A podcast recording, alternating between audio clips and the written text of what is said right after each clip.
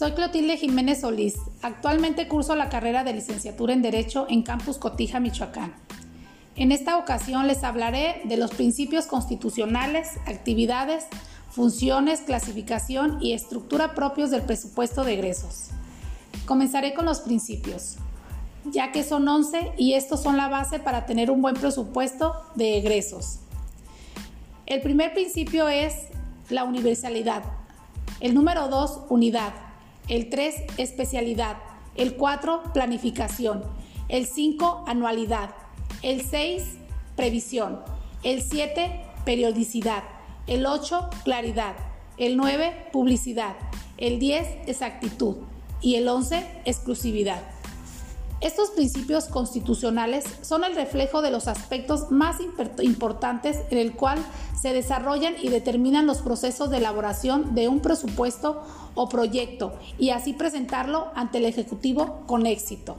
Es importante mencionar aquí que es posible el establecimiento de partidas secretas, pues esto lo permite la Constitución en el artículo 74, fracción 4, pero las mismas deberán ser necesarias deberán contemplarse en el presupuesto y serán empleadas por los secretarios mediante acuerdo del escrito del presidente de la República y así presentar un buen presupuesto al Ejecutivo Federal.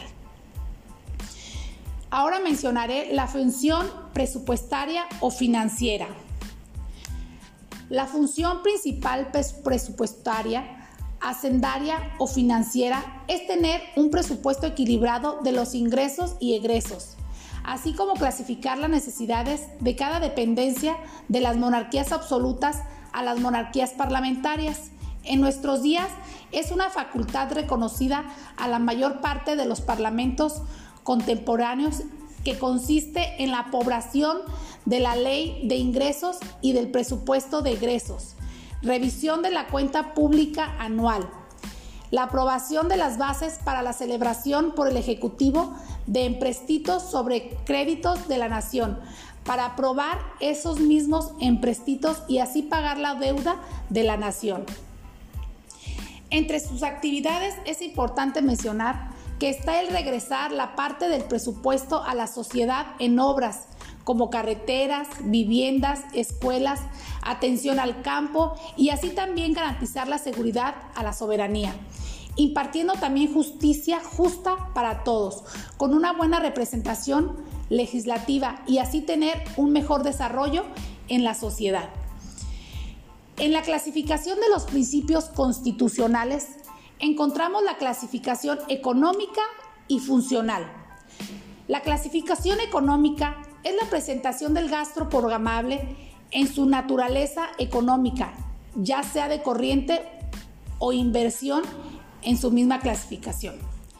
La clasificación funcional es la presentación del gasto programable según los propósitos y objetivos socioeconómicos que perciban los diferentes entes públicos. Y ya para terminar, en su estructura del presupuesto de egresos.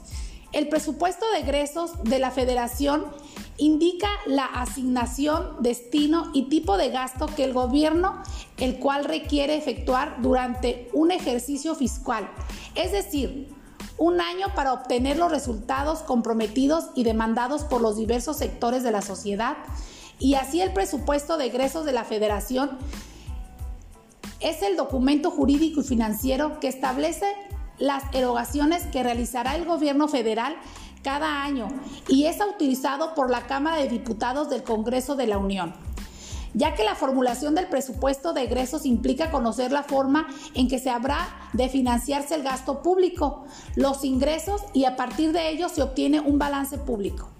El presupuesto público se obtiene de los diferentes órganos del gobierno, tanto como el federal, el estatal y el municipal.